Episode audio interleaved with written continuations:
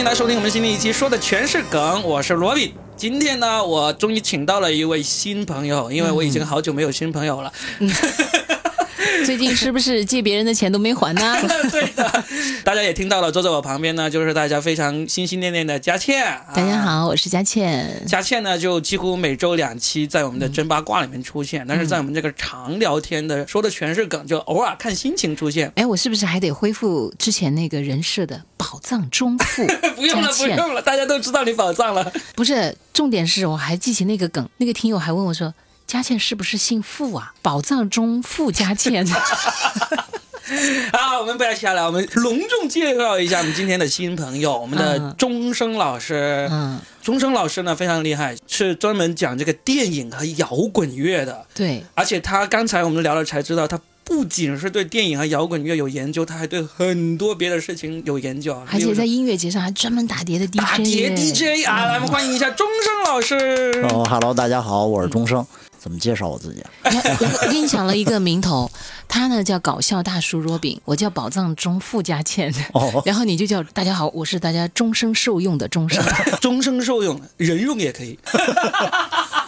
好吧，好吧，但但怎么样？好，特别好。但是我我解释一下，我的名字是钟表的钟，声音的声，是真的是这名啊。对呀，钟声大哥呢，本身他是一个很严谨的人，非常严谨。他自己有一个钟声说电影嘛，大家有空也去可以听一下。他的每一期做很多的功课的，他有非常严谨的、认真的采访提纲的。哪像我们呢？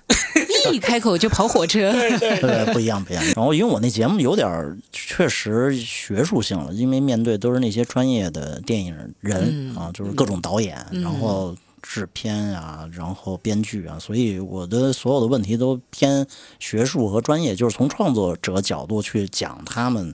呃，眼中的电影是怎么来拍的？所以那个会非常的严肃啊！厉害了，采访贾樟柯，哎，贾樟柯，他对话了很多大咖，对，有作者，还有那个武术指导，还有那个导演、演员，嗯，还有。上次您开采访的那个《寻汉记》的，对对，一对夫妻，赵赵是编剧，她老公唐大年是导演，哦，简直太厉害了！你们这都翻出来，对，我们也做功课的好吗？摸清了你的底细。当我看到这样一个专辑的时候，我是。怎么都想不到，原来这个制作者是在深圳。嗯，你知道深圳啊，文化沙漠，杀你个头啊！沙漠，我们早就不沙漠了。你活在哪个年代？我们已经变绿洲了，好吗？变绿洲了吗？对呀。呃，钟声老师出现，然后这个绿洲就绿意又盎然了一点，是吧？我来就变成沙僧了。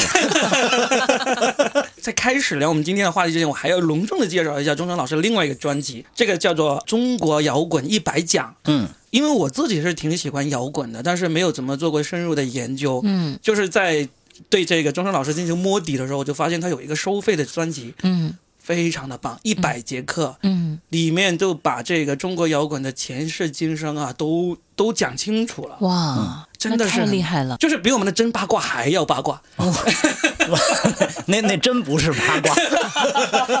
啊，那这真的很很棒哎！多少钱？九十九元。就是我们的真八卦呢，是收不了钱的，他是真的能收钱的。但是绝对是有料的啊，有料，非常有料，做了很多功课。推荐大家去听一下那个钟声老师的那个《中国摇滚一百讲》，折算下来也就是一集一块钱。对，而且你是喜马会员还可以打折呢。哇，那太厉害了，终身受用啊！咱们这有点听着要卖药的意思。卖药，精神灵药，对，也是你那个叫做沙漠解药，是吧？好，我们这个商业互推到此结束啊！来来，我们今天这一期呢，其实想要聊一聊电影，嗯。啊，因为呢马上就六一儿童节了，其实是想要聊一些儿童电影的，但是最近呢好像没有什么好的儿童电影上映，嗯，我们就挑一部最近也是非常火、非常热。用钟声老师的话说，全喜马拉雅小宇宙已经有一百多位主播聊过的一部电影，对吧？那挺恐怖的。那电影上映之后啊，就豆瓣光我们去看那个评论，二十四万人评，就是 那电影这刚出来第一天，马上就二十多万。然后我上了抖音看那个专题。就是瞬间破了八千万，我昨天一看都已经快一个亿了。就专题的这个节目啊，我说这太恐怖了，就是瞬息全宇宙。对，热度非常的热啊！但是不要问我们在哪里看啊，啊，你要是找不到的话呢，多多视频就可以看呢。哎，多多视频就可以看了吗？这是什么视频？我怎么没听说？就是以前的人人人人视频哦改成了多多视频。哦，我第一次听说它叫多多视频的时候，我被惊呆了，因为拼多多有个视频也叫多多视频，暴露了我上拼多多的事实。大家就其实很多人都觉得这电影好像上映了，就根本没上映，对它就是沸腾了，是因为那资源泄露了。对，多多视频上那个版本应该会剪掉里面某一些镜头，就有打马赛克，打马赛克吗？打不了吧？就例如呢，他要跳到空中一坐下去的那个，就是那里打了马你们这 非得挑那桥段，马赛克，是吧？打了马赛克吗？嗯啊，天哪，嗯，那是最精彩的部分。啊 哎呀，哎呀，好辣眼睛，好不好？还好没有看的人不知道我们在聊什么，我们就不瞎聊这个。我们我们认真的来说一下这个电影啊。然后说一下大家的观感吧，来，我们总结几个词吧。你来你先说。我先说哈。嗯我的观感就是好吵啊！这个电影、啊就是因为它口碑很高，但是呢，就让我看的过程中，我就好几次忍不住要把暂停键按下来的地方呢，就是他们粤语、普通话、英文夹杂着说的太多了，特别是开头大概十分钟左右吧，我以为我看的是一个国内特工版本，都在讲这个中文为主的那种，但后面发现他们就就混杂的太厉害，就这个是对我在观感上让我觉得不太舒服的一个地方。嗯，钟声大哥呢？我肯定闹啊，这太闹了。呃，很这闹腾。对啊，，就是眼花缭乱的。但是从一开始，他开头那几分钟你还没感觉，但真的进入多元宇宙之后，就发现啊，整个影片就是大杂烩嘛。嗯，他嗯就是会了太多的梗和文化，就是他的。这种汇总能力，我觉得可能想象到啊，咱们这两位导演的那脑洞就非常的奇异，就大家是完全想不到他们能这么来创作的，对，嗯，所以太闹了。这个导演他还被人扒出来，他以前拍过的一个 MV，、啊也是这样的脑洞齐飞。哇，那个 DJ Snake 那个那个 MV 实在是太辣眼，那也少儿不宜啊，而且真的是少儿不宜。他是实际上就是你能看出他那个脉络，就是这影片里面有好多那种特夸张的梗，都是他一脉相承，而且他那人就那样。这女生看完什么感觉？我觉得必须得问一下。我到现在都没有看完。哦，好吧，好吧，我嘉天为了做这个节目，他看一段又停一段，看一段又停一段。刚才在一直节目开始前，他还在看。对，真的，我终于看到那个石头过完一点点，哦就是还剩三十分钟还没看完。就他们变成两块石头，然后呢，在那个屏幕上打那个字幕出来那一段，你知道那一段，我认为是全片的精华。那段是据说是电影院里面最多人笑的一个地方。嗯，因为那段还没有声音，看着好安静。然后那个对话呢，又我觉得还颇有一丝哲学道理是的，然后他又很敢说。嗯，我一个也很爱看电影的同行，我们就聊了这个电影。他问我看了没有，我说我看了十几分钟，我就暂停了。然后他就说，他就发了一段那个《石头记》的那个片段给我看石。头记，他说。就这《石头记》这段挺好，他说如果要是影片在这儿就停了的话，就这还挺好就。完美了是吧？这得多文艺啊！这个然后我就看了那段石头那一段，我当时就觉得，哎，这一段其实哪怕剥离开之前的剧情，它是成立的哟，嗯就好像是一个动画小短片的感觉，嗯，而且觉得还笑点挺浓的，台词儿特别棒，很敢说。是的，他们这种无声的对话让我想起了，呃，那个韩国有个导演叫金基德，嗯，金基德的大部分电影，你知道那个演员是不用记台词的，因为他全片可能就两句台词。金基德是一个颇具争议性的一个导演，你去看他在韩国本土是很不受欢迎的，因为他拍的电影大多都是冲破禁忌的，而且也是。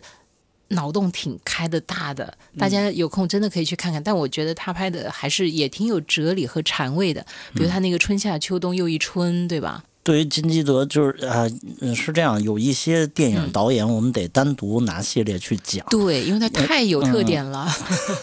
他这个类型确实，他们属于完全不同的类型，而且这一次我们发现，瞬息全宇宙很多人出来点评。他们其实不是这种类型片的观众，嗯啊，我觉得就是大家可能是是不是因为现在电影市场实在是太没有作品了，然后这个影片就沸腾了。最近真的没有什么好作品看。，对，而且我觉得它其实可以定义成是不是一个成年人的童话呢？呃因为你没有办法穿越，你其实没有办法同时附着在那么多的身份上面，嗯，你也不可能同时成为那么多个人，人生没有那么多的如果，你走了这条路就是这一种人生，不可能说你在这儿开个洗衣店，然后你在那儿又成为一个女明星，你在那儿又成为一个什么五指那个变成香蕉的那种 香肠，香肠是吧？哎呀，又是恶趣味那一段。所以就是，我觉得他是为什么会让很大一部分人那么喜欢呢？就是因为他满足了我们。有限的空间，嗯，我们无法成为那么多人，但是我们是不是可以在电影里成为别的人呢？然后我换一种方式去生活，而且他们还说这是叫做影迷式的电影。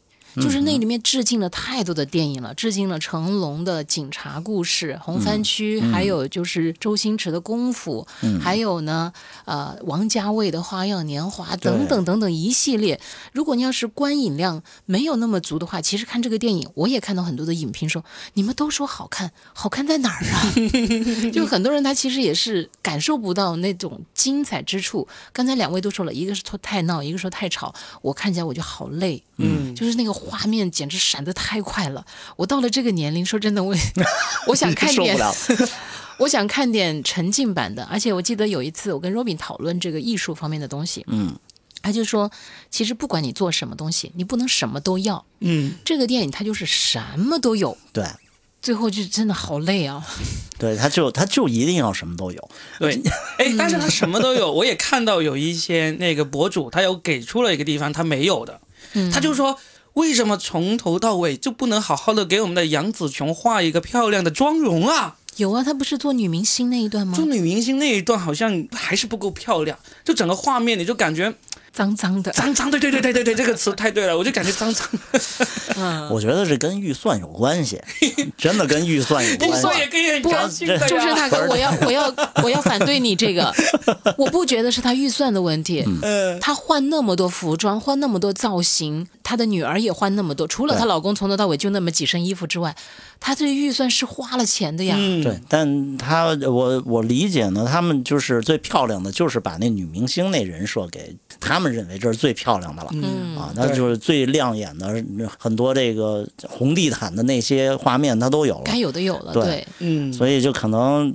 但是我个人还真的没，就是这个我没注意到它不漂亮，但是谁注意到它漂亮这事儿，这还从来没遇见过啊！哎呀，就是我看这电影啊，就是有一个感受，从一大环境上来讲，最近这几年，普遍亚洲的电影开始在欧美。受到关注，尤其现在形成了，就是连续三年奥斯卡大奖都是亚洲的亚裔电影人的作品。这是政治正确，还是因为确实我们的电影已经够分量了呢？我觉得跟政治正确，其实我认为没有点没关系啊。我昨天我跟别的朋友我说过一个我的观点。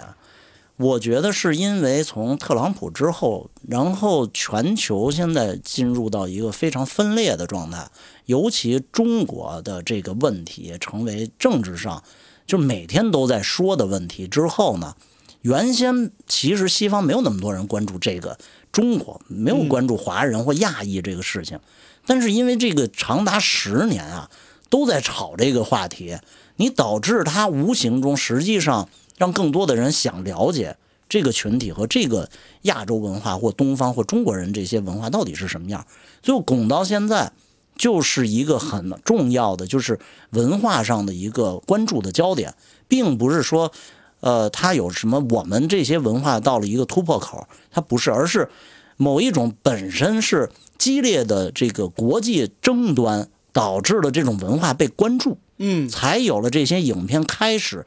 入围了大量的奖项，并且拿到了大奖，嗯啊，这是我觉得一个很重要的这种文化传播到现在为什么会就是历史上从来没有过的这么备受关注？我觉得这个一个井喷式，对井喷式的量变到质变。嗯，其实我我印象中这几年啊。最早就是从大概是三年前、四年前那个《摘金奇缘》是开始，然后对，然后到这个去年的这个《上汽十环传奇》，我最近才看这个《上汽》，好烂，好，但是他拍的好漂亮，你知道不？比比这个画面呀。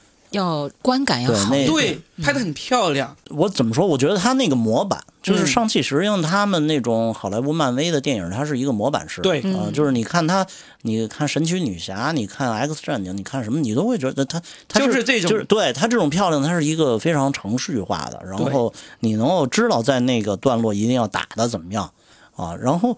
对上汽十环，他这个就是关继威他们做的武术指导啊，嗯，对然后关继威也是咱们这个影片里面那男一嘛，对啊，那个演丈夫的那个，对他跟袁奎他们，然后上汽十环的那后期还上了我的节目呢，啊，对，然后专门聊了这呃电影到底是中间他们内部是一个什么样的情况，因为大量的是是人西方人，然后都没有中国人，然后去做导演啊，当然这个这这也是就是最近这几年大家看到就是很多亚裔题材或中国人题材，然后出现在这些主流的这种院线里对啊，而且还取得了好的成绩啊。那我是不是也发现了一个规律啊？不知道成不成熟，就是西方人对我们东方其实还是有一个巨大的认可，就是来自于功夫。对，你看里面的打斗戏那还是很大的一个亮点。嗯，但是我觉得在上汽十环里面，呃，梁朝伟其实，哎呀，也不得不承认啊，都还是老了。老了还是真的帅，老了还是那么帅啊。呃，但是你说啊，都是来自于功夫打斗，其实有两部跟功夫完全无关的。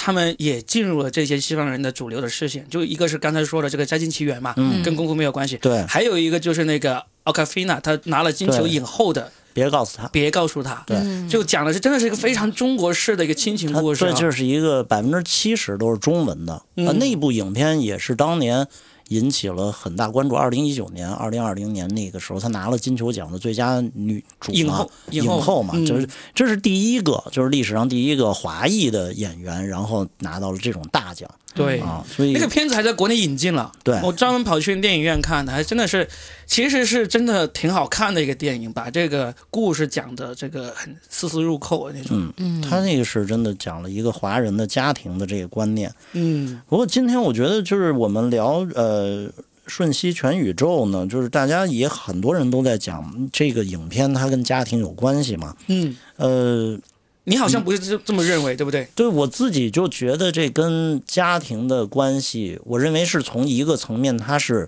解构了中国式的华人家庭。呃，这种传统华人家庭中的叫情感连接的这种结构，我觉得这个他是给讲清楚了。嗯然后并且他还讲清楚了华人就是华裔在美国的这种生存状态。嗯她不是从影片一开始就是因为她那个丈夫不行，然后导致那个去税务局，然后他们那店要关门了嘛。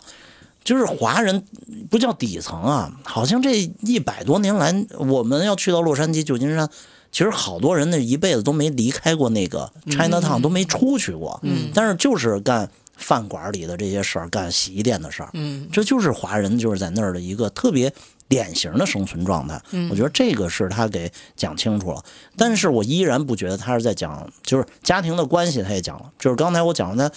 他是情感这个结构，他把华人的情感结构给讲清楚。他对上啊，对他的这父亲，对下和他的女儿，然后以及他另外一个角度，他从这个当代当代的这种呃，他女儿所表现出来的这代际的鸿沟，然后给大家呈现出来一种就是需要去思考的一种呃家庭模式，就是你现在你女儿的选择是我们传统的原来的传统式的中国人他没有去思考过的，尤其它里面。他女儿的那个对象嘛，那个女朋友的这个问题，那是很大的一个忌讳嘛。嗯但是这个影片里面，杨紫琼也说，那个在我们中国的这个文化里头，只有一个他，就是所以人家那个就就是说，呃，跟他现在的西方或者说现代的，也不叫西方了，就是下一代的新兴人类的这种价值爱情观啊，就是或两性的关系，他的这观念上的冲突啊，这个也讲清楚了。嗯。但是呢，我看到很多的这评论都说这是一部什么家庭和解的电影，反正我真没觉得和解。嗯。呃，就是我不知道你们注意没有，那影片其实到最后它不是和解，嗯。呃，他是他自己，是杨紫琼，就是这个女主，她自己找到了她该过什么样的生活这么一个误解，我就觉得就是这个领悟是这种感觉。但实际上，就钟声老师真的他说出了我的一个疑惑，我好像看到最后没有看到他们真正和解的那个那个有一个很明确的交代，虽然他们最终没有啊，就是就是一个拥抱嘛，但是那不是和解啊。而且嗯我的理解是什么呢？呃，影片用了这么多啊眼花缭乱的，然后光怪陆离的这些画面场景，然后给大家呈现的这个过程，实际上它最终就讲了，我理解是一个什么事儿？是杨子琼只是最终呃。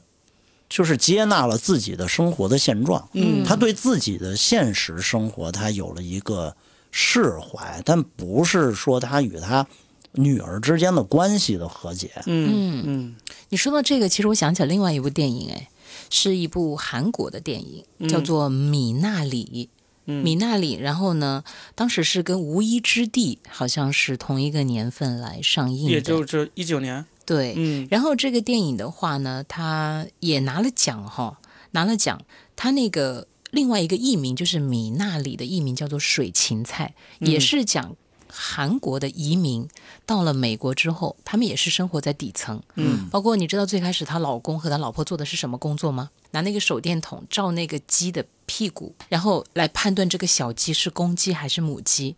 公鸡呢就放到一边，母鸡就放到另外一边，为什么要这样？因为母鸡可以下蛋呢、哦哦哦，所以他们最开始做的是这样的工作，但后来她那个老公就是不想这样做，他想自己去开一个农场，他想招点别的东西。照猪吗？牛吗？真的是，可能只有鸡需要这样的判断吧？嗯，有可能，我不懂，是不是我不是农业专家。是不是新的冷知识又增加了一个？这是热知识啊！呃呃，原来鸡的那个雌雄是这么来判定的，我之前也不知道。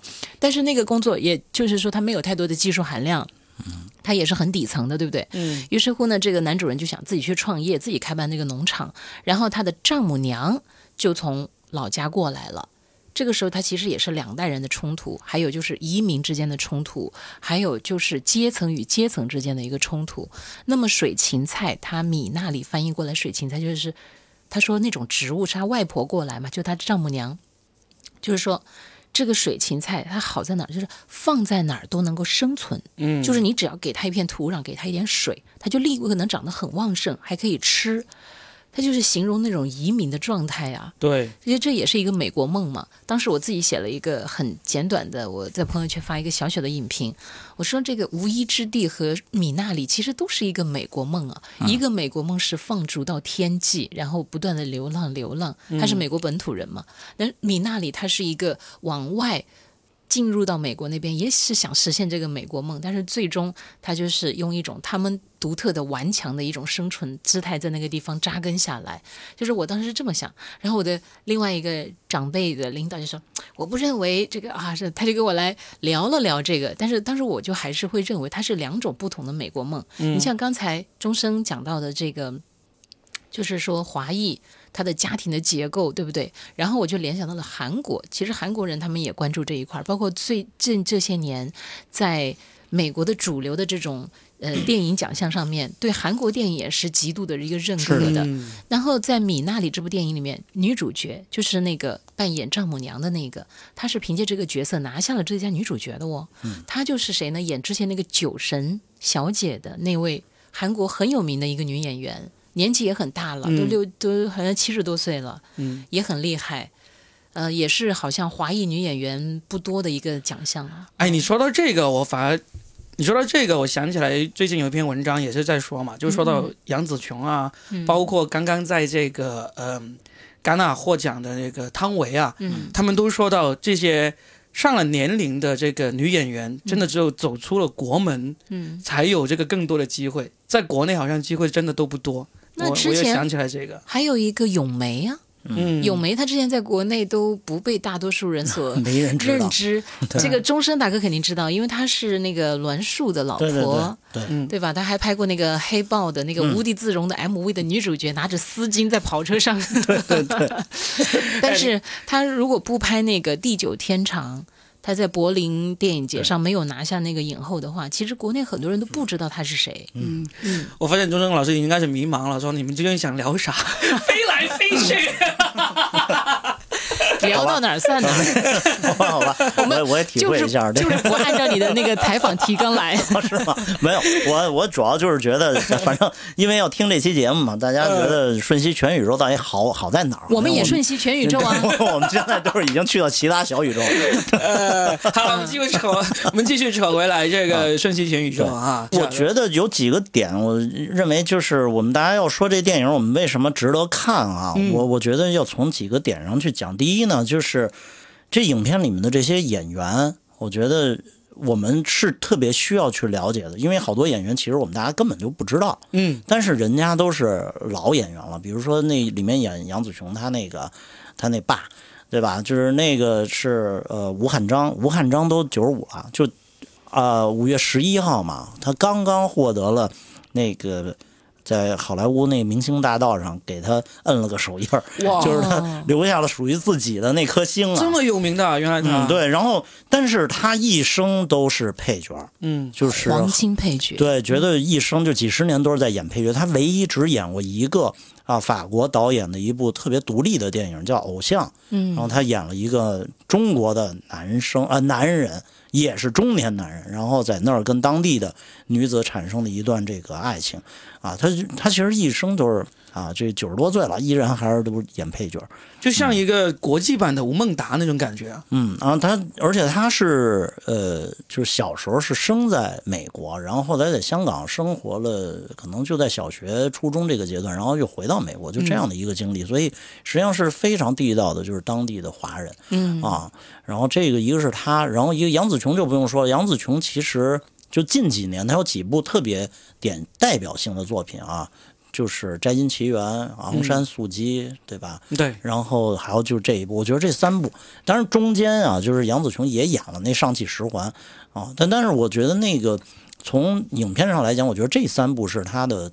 特别好的代表作，嗯。啊，这是杨紫琼。然后里面我觉得关继威是特别值得得说一下，因为关继威他是小时候他是越南华裔，然后在美国十二岁呃是参演了斯皮尔伯格那个夺宝奇兵嘛，嗯。呃，那那小时候我看过那戏，那演的特别棒的，而且那剧本也写的很好。他是乔治·卢卡斯写的剧本，乔治·卢卡斯做制片人、做编剧，然后斯皮尔伯格做的导演。你想，这都大神啊，真的是大神，大神。然后拍的这部片然后他当时演这部戏就一下就是童星就火了嘛。火了之后又参加了斯皮尔伯格的做制片的一个呃小的这个电影，叫儿童电影啊。然后，然后后来就这个人命运就。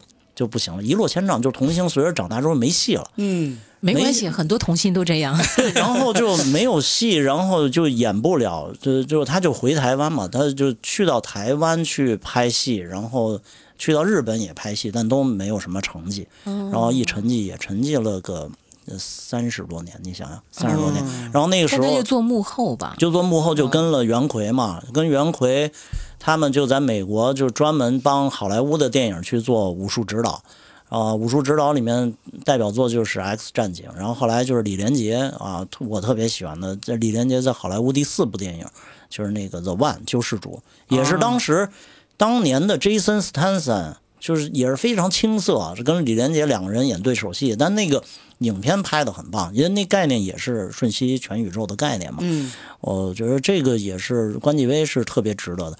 而且你看，刚才大家也都说到，你看他致敬了很多影片，其实大家就要问，你看他致敬那么多，他为什么都致敬成龙啊？是因为在那个九十年代，西方人只认成龙。对，嗯，那个而且他致敬的里面有一套是专门致敬的是红番区。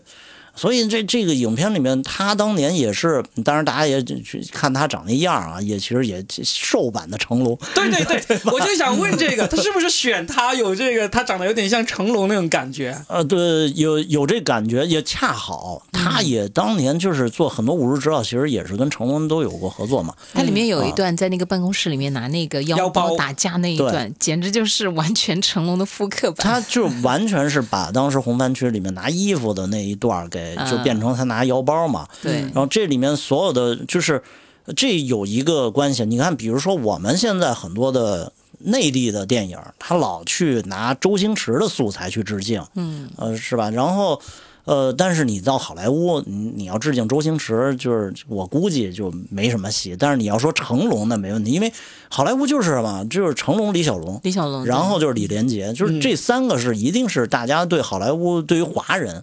啊，就是最明确，就是大家有印象，然后标志性标志性，对，所以你肯定要致敬那个啊成龙。然后在影片当中，呃，我觉得关继威就是他也说了，他就是因为看到了《摘金奇缘》的成功，嗯，他又重燃电影梦，但是他也没有机会，直到等到这导演的剧本，然后他又知道。是因为杨紫琼啊，当然他说了，就是因为杨紫琼，他才有了这次机会嘛。嗯，啊，重新又开始，我觉得这也是一个华裔电影演员在那边打拼的一个就是血泪史吧。我觉得也挺。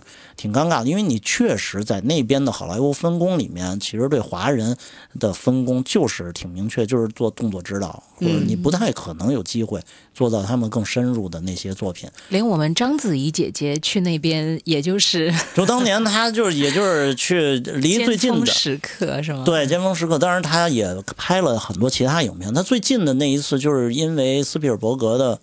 那个就是斯皮尔伯格《艺伎回忆录》嘛，他当年有幸入围了金球奖，但是还没拿。对对啊，那是你看李冰冰去那边也是转了个圈回来了，特工版，中国特工版才才会出现。所以的话，确实就是华人演员到那边，包括当年的周润发，其实好像也是鼓励他往那边去。他说他不去，他去了，他去了，他去了。那那个但是好像作品不就是《卧虎藏龙》吗？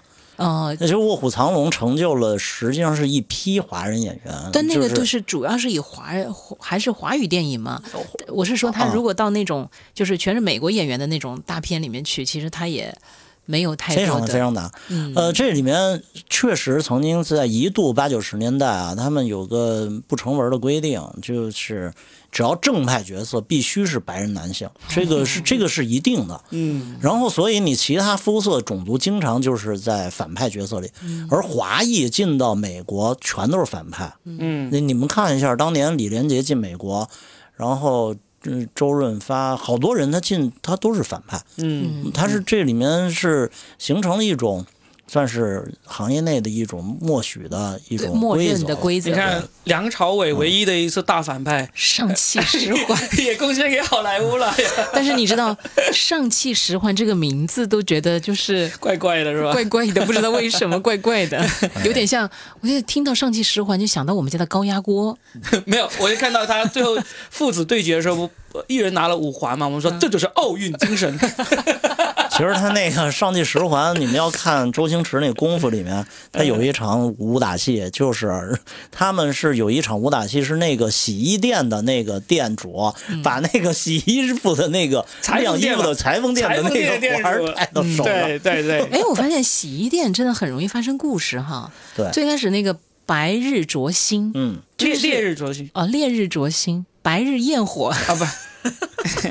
哟，这名儿看来真真的，这个导演有起名真的起的，别那么文艺。是是我们老了，是我们老了。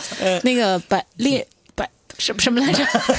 就是那个廖凡那一部嘛。廖凡在那个舞厅单独跳舞的那个，当时桂纶镁嗯也是洗衣店的老板娘。嗯，我在想，下次我是不是要体验一下去开个洗衣店？我总觉得你上一集还在跟我说要去学个兽医呢。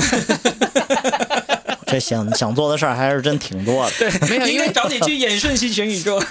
因为上回我我跟那个 Robin 聊，就是说我们发现好些成名的歌手，他们之前都是做牙医的，嗯，比如张洪亮啊、罗大佑啊。做医生不是牙医。哦，对，那他们俩真是做牙医。他俩是牙医。对，毛不易啊、徐佳莹啊、周深呢。我说那我们俩，我是不是要去？学个那个什么医生，Robin 就是让我去学按摩。我说，我先说我要当歌手，然后当先去当牙医。对，先去当个医生 挺好的啊。所以我觉得这个这个导演啊，就是找杨紫琼是对的，就是这种中年妇女特别多幻想，是吧？我 觉得这个。确实符合一个就是那人设里，我觉得这是合理的，因为他有很多想法他实现不了。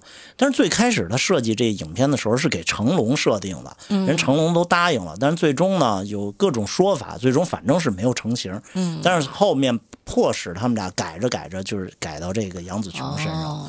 而且这部戏啊，它还不光是中国的这个华裔演员，就是大部分都是中年人，美方那边也是中年人，都老年人了。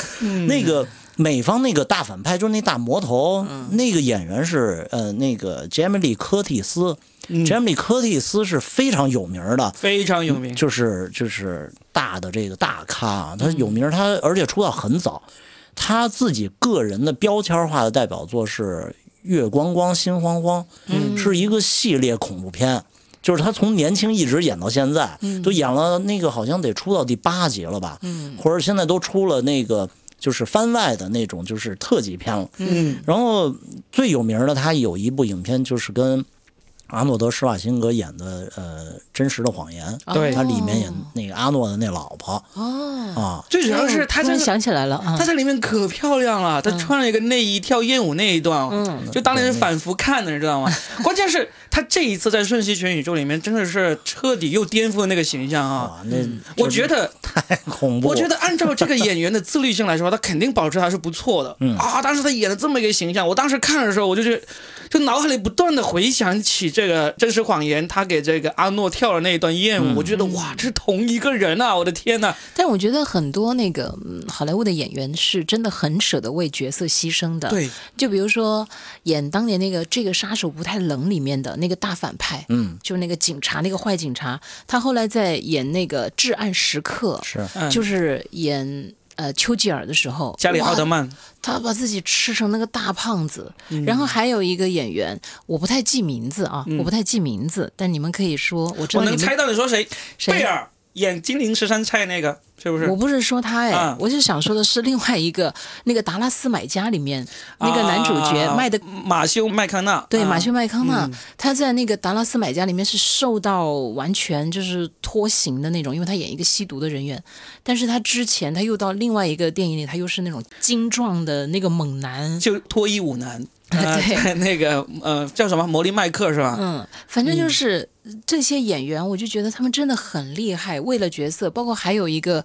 迪奥有一款香水啊，是那个小蛮腰的一款真我吧，忘我还是真我的一款香水的那个超美的赛龙，对赛龙，嗯，他要是为了演角色，他完全可以自己什么都形象都不要，他演那个女魔头，把自己扮丑，演一个那个超级丑的那个妓女的形象，包括他演那个塔莉，他演一个呃生了三胎的妈妈，就把自己又吃胖几十斤，我觉得他们太棒了。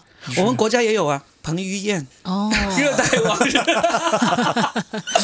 你看热带往事至少瘦了那么多嘛，对不对？嗯，邓超，邓超在拍影的时候，他不是一人分饰两角吗？嗯，他就瘦了很多。另外一个角色，当时还拿这个大做文章来炒作。我说这个放在很多演员身上，这不是很正常的吗？为了角色就可以牺牲，但是在国内他居然成为一篇通稿全网发，我就觉得是我们这些演员过得太好了吧？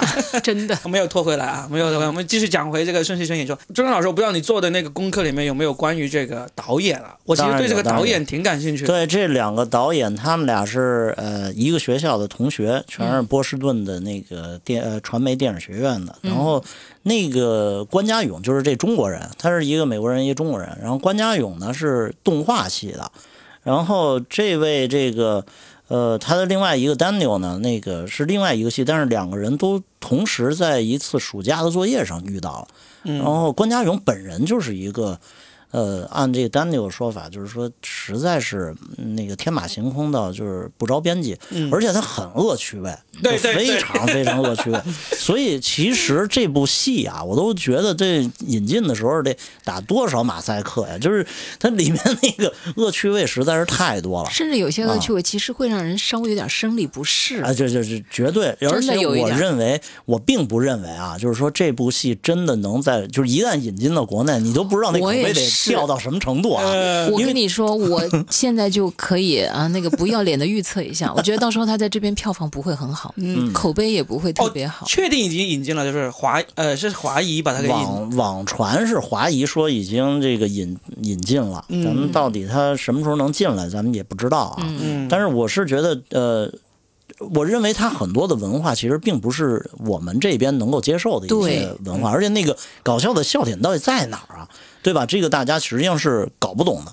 这种会水土不服的，就就就跟当年那个《家境奇缘》进来一样嘛。嗯，大家也觉得就是口碑这么好，然后抱着很高的期待去看，结果就、就这。对啊，你们特别愿意吐槽说，你们一帮新加坡人过年包什么饺子呀？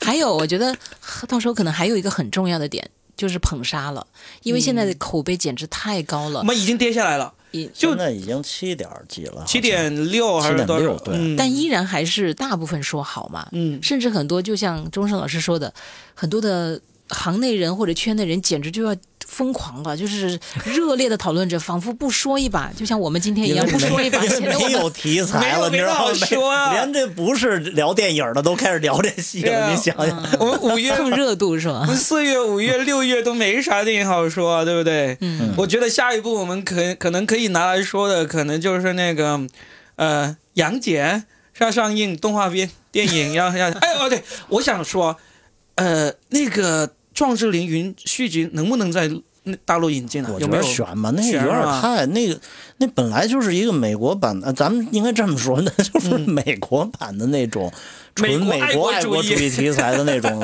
那种片儿嘛。那你好像很喜欢是？不是他因为呃小时候看《壮志凌云一》确实拍的很帅嘛，其实这部应该也不差啊。我觉得看了那个呃预告片儿，我觉得确实也很棒啊。但是能不能引进，咱就真不知道了。对啊啊，哎，其实你不了，我就跑澳门去看。反正现在我们去澳门还是挺容易的，嗯去去香港不行，去澳门还是挺简单的，不用隔离了是吗？不用隔离。澳门一直都不用隔离，我们过去的话，那还好。嗯，哎我我其实我就不知道你们两个有没有注意到这个《瞬息全宇宙》里面它的那些所有的宇宙啊，嗯嗯就是那个导演他为什么要设计那么多宇宙，就是他要穿进去，而且那些宇宙他很很奇怪，包括就是刚才说到的那个石头宇宙，对对吧？都已经呃进入到那种都不能对白的地方，就是。它其实它每个宇宙设计还是有它的思路的，就是不是简单说我就为了搞笑，嗯它每一段宇宙它要解决每一段的一些具体的问题，那些问题实际上就是大家能感觉到，就是它是有一些深度的探讨的，但那个探讨它跟情节也有关系，并不是片段式。好多人觉得，就是很多人他不聊这一段了，就是因为觉得，呃，其实不就是为了。呃，画面为了说那情节弄更炫酷，但是实际上觉得它取不仅仅是这样，嗯、对他去到其实每个不同宇宙它是不一样的，就是里面有几个大家会马上就能找到答案，就比如说那个呃两个石头，大家这两个石头之间那对话，他已经解决了这个母女之间的一些这个他们视角不同的关系问题，然后也大家也看到杨紫琼就是明星的那个场景，致敬二零四六嘛，啊不是花样年华。嗯，因为关关继威是当二零四六，他是二零四六的副导演。哦，对，他当当年他帮那个帮那个王家卫嘛，对。然后而且关继威当时采访的时候，他说我很有幸参与过两两个极端的电影，嗯，就是一个是王家卫的电影。从始至终没有剧本，他说这个我 这我也算是他长经验了。然后另外一个就是他参与这个关家勇和丹尼尔这个施奈特这一部戏啊，《瞬息全宇宙》，就是严谨到就是没有一个，就是所有东西是严丝合缝的按照那个脚本去拍出来的。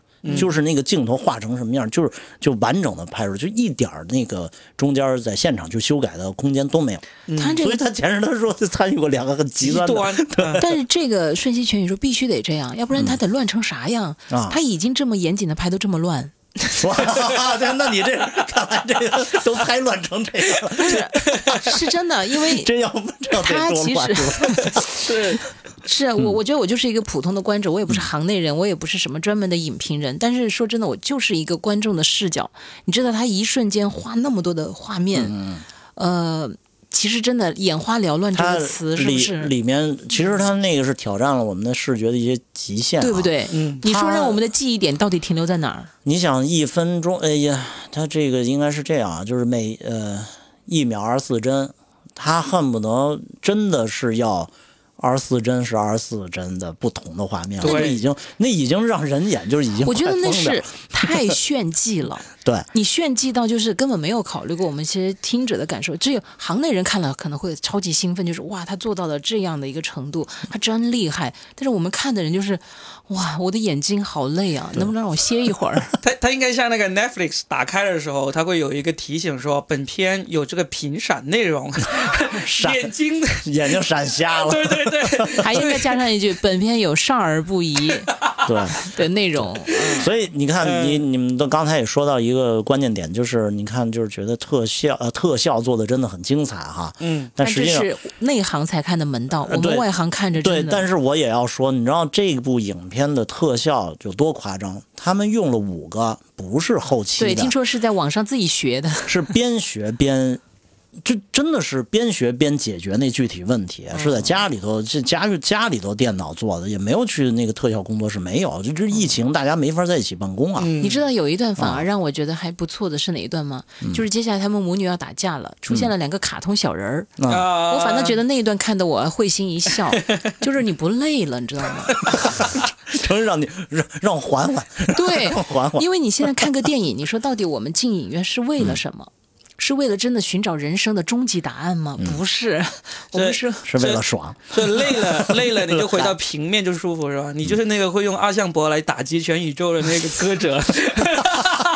呃，我其实可能比一般的人可能还看，因为我平常你知道，我都经常看一些还比较沉重的电影，因为我觉得也不能光图一个哦所谓的躺平啊，或者是舒服。那我都很少看综艺的，因为我觉得综艺有时候太就是太无脑了，太假了。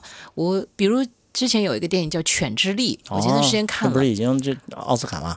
对呀、我都觉得那个其实它是很缓慢的了，嗯它也没有太强烈的戏剧冲突，很多人看着看着人就睡着，但我看这个电影我都没睡着，我就觉得这个里面它埋的东西太深了，嗯，包括它很多细节，它就很考究。这个你看我看得下去，但这个我看的好累啊，瞬息全宇，宙。哦这个真的是挑战视觉疲劳，嗯。确实挑战视觉疲劳。而且我刚才你说那一点，恰好我认为是它一个特别好的点，它中间不光运用到了那个动画，就二 D，嗯。啊，然后二 D 它用的，你发现二 D 它其实用了有几种呃两种手法，一种是二 D 动画，呃，就是把人物就是真的是动画版，另外一个是那个签老鼠吗对彩铅的那个手绘的动画，嗯，这个还不一样，它这个里面用的在动画这一块儿，它都用了好几种，嗯。啊，以及中间还有那个他们母女俩是两个小玩偶，然后挂在树上，对呃那啊个也是，对，很有意思，那个是。所以就是行内人看了特兴奋嘛，嗯但是普通的观者的话，就是你到底想给我看什么？就是大家呃，其实对于他们两个人，就是在挑战一些就是挺奇怪的一些就是创作思路啊。对，然后，但是我们也要说，你知道，大家就我们今天说这部影片挺成功的，因为票房确实好像应该过六千万了吧？我我我应该印象中可能过六六千万了。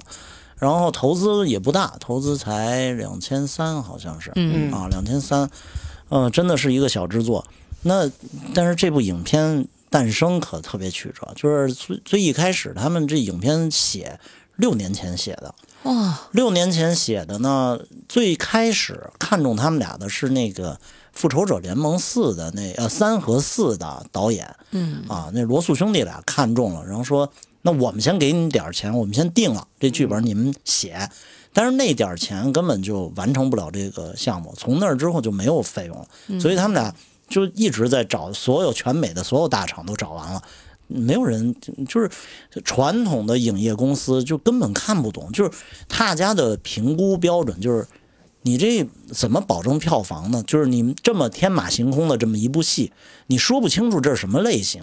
他们都说，呃，他们俩给定义说让他们能听懂的叫科幻喜剧，然后加功夫，然后但是实际上它呈现那个东西，大家都觉得就很无厘头，根本不可能，觉得不靠谱，不会挣钱的。然后后来找了所有传统大厂不行，然后找什么 Netflix，找什么 HBO，找了亚马逊、苹果全找了，全都拒了。嗯 拒了之后，最后这两个人找到谁了？找到一个美国的特别小的公司，就是奥卡菲纳获奖的那部影业公司 AR 四。那个 AR 四是现在全球公认的，在独立电影市场里面，就是 AR 四出品就是精品。特别有眼光。呃，他们的影片都是很光怪陆离的，他们的主题都非常的奇怪，就是你都不会认为这个题材会火，但是他们成本控制的很好。嗯嗯，所以这部影片是这个 AR 四投资历史上最高的一次投资了，哦，这三这个两千三已经是最高的了。然后这次票房也是 AR 四历史上最高票房，单片的这个票房就是还是一是蛮成功的投资啊，对，非常非常成功嘛。然后那他要再加上版权的其他国家的这些售卖，估计这个费用就是很高的收益。我看过有人采访 A R 四的那个老板，他说。我就不想用那么多钱来拍电影。你要是给我五千万，我可以给你拍十部五百万成本的电影，嗯我也不想拍一部一千一部五千万的电影。是的，是的，A R 四是我个人很敬佩的一个影业公司，他们的影片的出品的成本都夸张到无法想象，就无法想象的那种低。那杨紫琼的个人的出场费啊，你知道，就就这影片。我觉得两千多万里面，他起码是一半是给了演员，就这这一批演员，包括那个杰姆里柯蒂斯，呃，这些人他其实不会太便宜，但他会降一点身价。他们可能比如说跟你去做后期的票房分账，但是他应该不会特别便宜。嗯，那那剩下一千多万你去拍，你想你拍出这么多特效影片，你怎么拍？所以这就是。两位导演他们两个人的这种创意和他们在后期就是用的这种方法，没想到都对了，因为它里面大量素材是那个导演自己拿着相机在外面自己走大街上拍的，根本都不是。然后杨紫琼那个特效怎么拍？就是。他穿越那宇宙的？时候，就是他找那办公室嘛，他坐在这个椅子上，就底下有轮的？椅子上，啊 后面就是。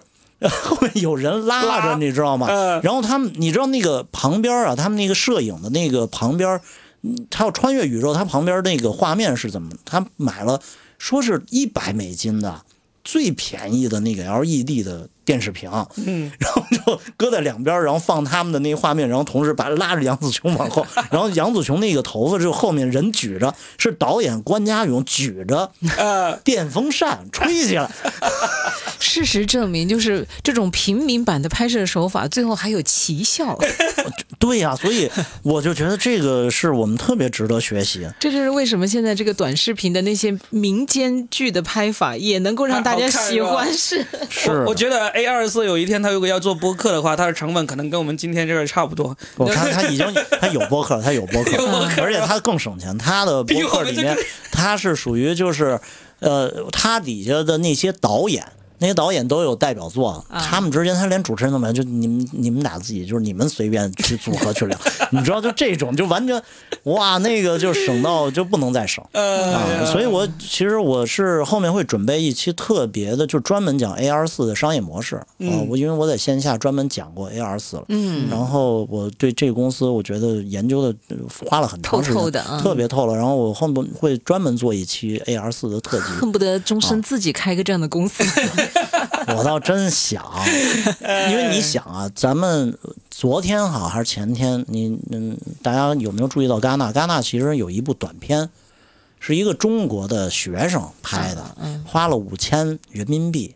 啊！然后在在戛纳拿了那个短片大奖，嗯，五千人民币啊！天哪，这个是我觉得，呃，未来在很多情况下，其实大家了解了一些技术的操作手段的时候啊，实际上你是可以省掉大量的不必要的成本。嗯啊，你实际上主要把文本和脚本写好，然后你在这个阶段固定好你拍摄的所有的内容，到时候就拍就好，不要去浪费那个就是前期的工作量。嗯，这个很好，对对对，我觉得今天请这个钟声大哥真是请对了，请对了，对宝藏的博主啊，宝藏中富配宝藏博主是吧？不是他是终身受用，终身受用。哎，在您的提纲里不是还说到要说说关于这个母女之间和解的，没有，这这个是他他被迫根据我那个来提被迫的是吧来来修改的。对我我自己，我我刚才就是开头不是讲了吗？我觉得它不是一个母女之间和解的家庭的问题，嗯它是一个实际上它也超越了性别。啊，它是实际上是特指华人啊、亚裔的中年人，他们所面临的那个困境。就今天我们在看《瞬息全宇宙》的时候，我们大家看的是那些特别炫酷的那个眼花缭乱的画面啊。实际上很多人都会忽略到最后的结尾，但是我自己觉得到结尾看完时候，并没有感觉到我自己有一次释放。其实结尾是很堵的，就是他嗯坦率讲并没有和解，只是两个人就是彼此妥协性的可能就不打架了哎不打架了，也就也就是那样，但并没有说说杨紫琼代表的这母亲真的理解了女儿的那个选择，也没有说女儿的这个选择，她真的呃，就是女儿理解了母亲的啊用意。哎，我觉得这个啊、这是完全没啊有。啊这真的很好，因为当年那个百万美元宝贝，嗯就讲那个女拳击手的那个，嗯就是在豆瓣有一个评分最高的一个短评，就是啊点赞最高的一个短评，说因为最后那个女拳击手还是死了嘛，嗯他说他死了，呃，他活着，这是一部非常成功的美国电影，但是他死了，这就是一部伟大的电影。我觉得很好，为什么一定要在一个电影里把所有的答案都给你呢？剩下的答案其实是我们自己要去寻找的，我们只不过是借由他这两个小时，跟着他一起，不管是梦游了一番也好，想象了一番也好，让自己变成了一个呃中年女版的孙悟空，拔了根毫毛是吧？变成了七十二个自己，不同的自己，一个筋斗十万八千里，我去到了远方，我去到了国外。我去到了红毯之上，我去到了另外一个什么厨房，或者另外一部电影，这就是我们的一次想象嘛。但是其实最终，你看他也要把一切想象的那个案件停下来，就像做梦一样的，我们必须那个梦要醒过来，我们回到现实。我们离开电影院的时候，或者我们呃等到这个电影结尾字幕出来的时候，我们。也得回到现实生活当中，不管你是看着很累，还是看着很糟心，还是看着很开心，还是看着你觉得很兴奋，哇，这么多的视觉，这么多的特效，这个影片背后这么多故事，但最终其实我们都是要回归到自己的生活，就是这个答案由谁来给你，还不是得自己给自己吗？嗯，影片它会给你一些想象，但这些想象是和你的生活是有一河之隔的。嗯，对，嗯是的。呃，哎，你看，我看钟老师还有一些准备的，我们大概再聊个五到十分钟。我这这这也要出现在节目里吗？这种 没事，我会剪掉，我会剪掉。对，因为因为太长的话，其实是 是会啊，咱们聊了多久啊？我我们已经聊了一个小时了。哦，是吗？哇，嗯这这还真的没注意啊。嗯，但不过刚才我觉得，嗯，对于这影片，我认为它有一个很重要的一个，呃，就是对生活的映射吧。他嗯中年人到那个年龄，然后他面对的很多的东西都是他只有一种选择，就不断的在放弃自我，然后不断的放弃自我，而人生的每一天都是日复一日，没有任何希望可言，或者甚至于希望对于他们来讲是奢望，就是不存在的。他们只是要活好。所以杨紫琼里面那个角色，就是每天就要处理好这些事儿，然后再去想别的，或者其他的任何的可能性都没有嘛。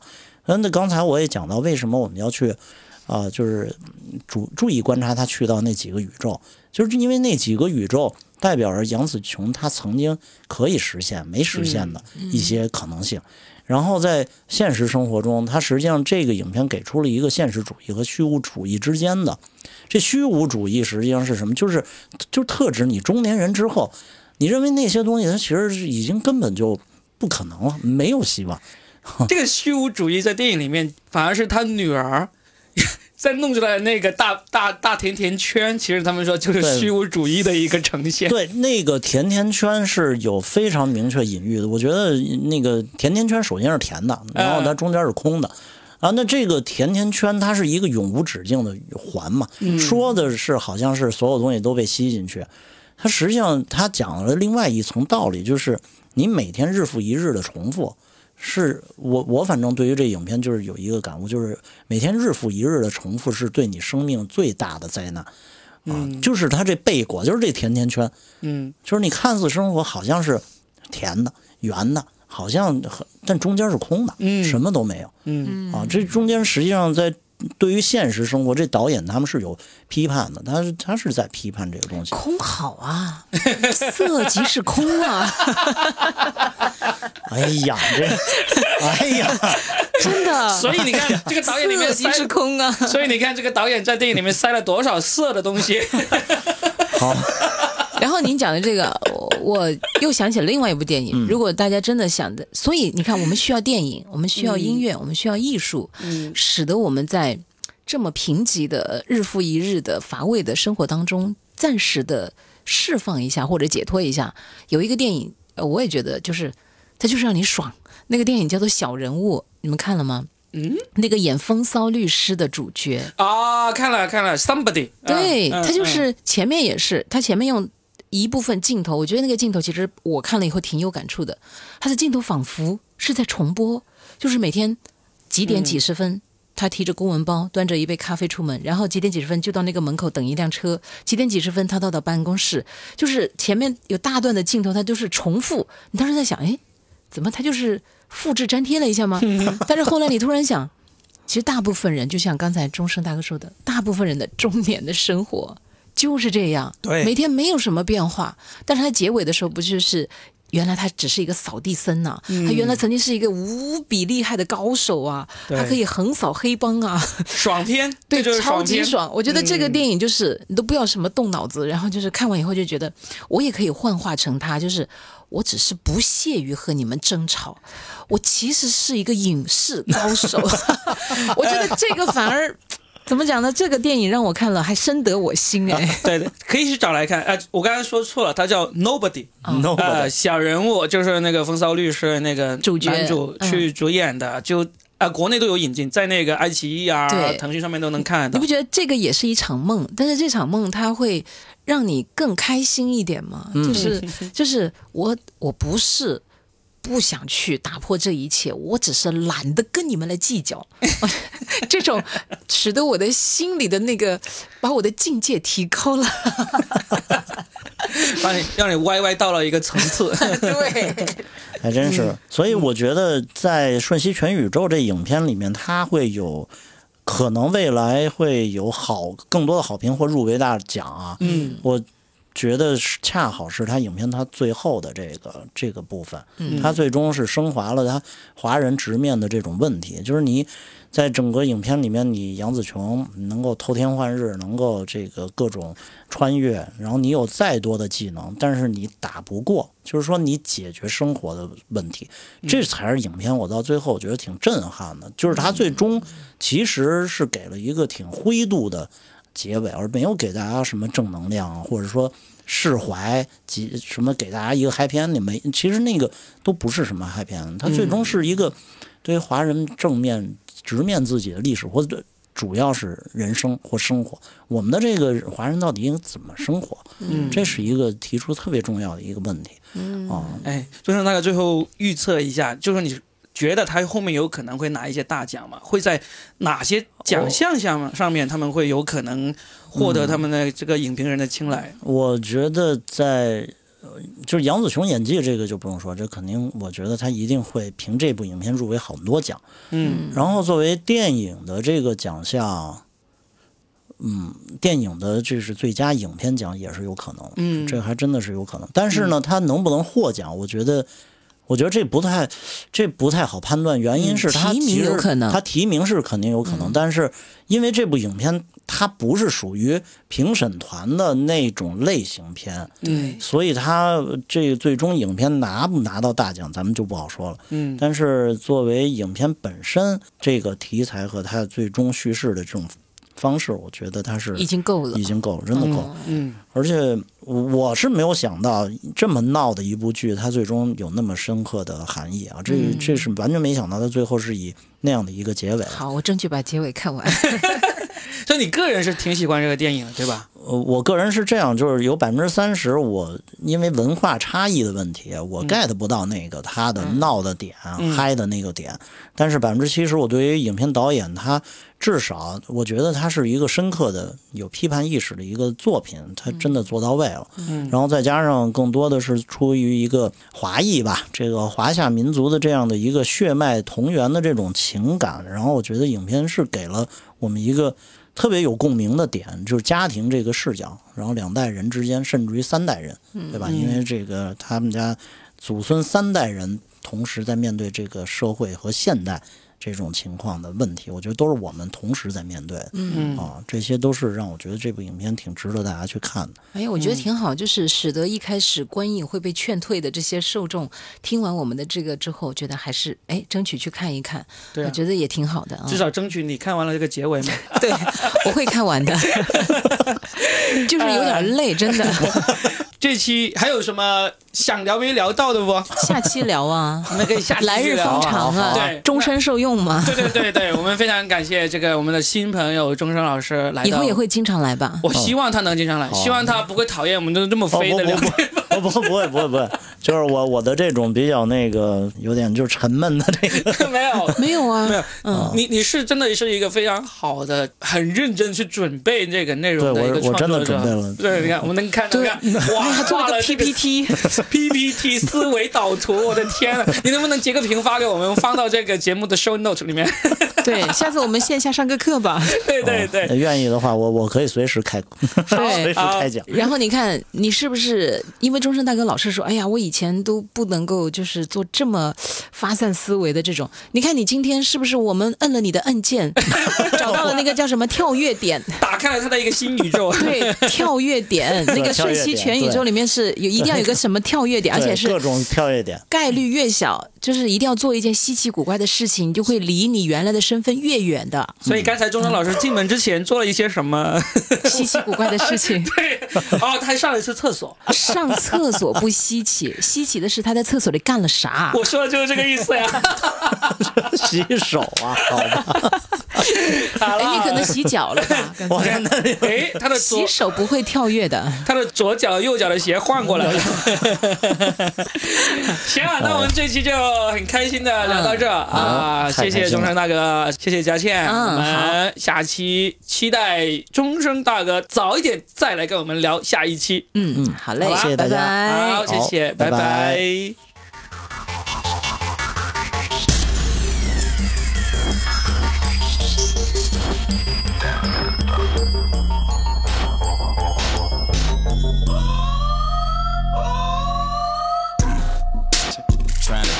into something. What the fuck he been discussing? He looking swifty, man. You shouldn't trust him. That's like a swifty, man. You shouldn't trust him. Only came to show out so the wrist is lit. Step up in the club if the bitch is thick. Bouncer know the click, so they getting quick. Hopped up out the whip, same color pickle Rick. All up in the function with the blabber tut.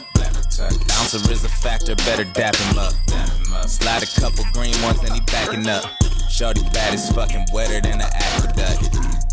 So she walk in free too. Now that jaw jacking old motherfucker come up acting a fool. Put his big hand on her big ass without checking if it was cool. She looked him dead in his eyeball and said, You got to the counter too. That man gon' end up dead. He bumping his flappy folds to the feds. Plus she a hitter, he don't know. He got caught slipping and she stab him in the throat. He out of pocket, you should stab him in the throat. He keep on talking, you should stab him in the throat. He stunting like he hard, but he ain't trained to go. If he ain't solid, gonna stab him in the throat. This one turning into something. This one turning into something. What the fuck he been discussing? He looking swifty, man. You shouldn't trust him. That's like a swifty. Go ahead and bust it. That's why you keep the pepper close. That habanero have him leaking Szechuan right there on the floor. That's why she always plan to have a night. The club is going hammer right. The chopper got no manners, certain standards that a man abides. An eye is for an eye, and so the crime should match the punishment. He out there saying every line, so she gon' take his tongue from him. That way, this canary won't be singing much. Singing he bleeding out, hear the bubbles when he breathing stuff. That's what happens when the paper trail is too long. Go through his pockets, text his family on his new phone, so they can figure what to say up on his tombstone. And that's the way the news goes.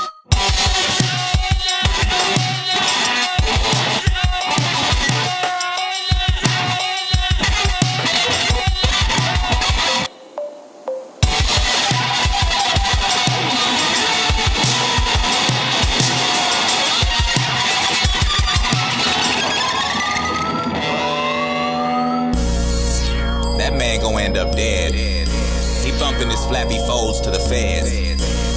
Plus she a hitter, he don't know. He got caught slipping and she stab him in the throat. He out of pocket, you should stab him in the throat. He keep on talking. you should stab him in the throat.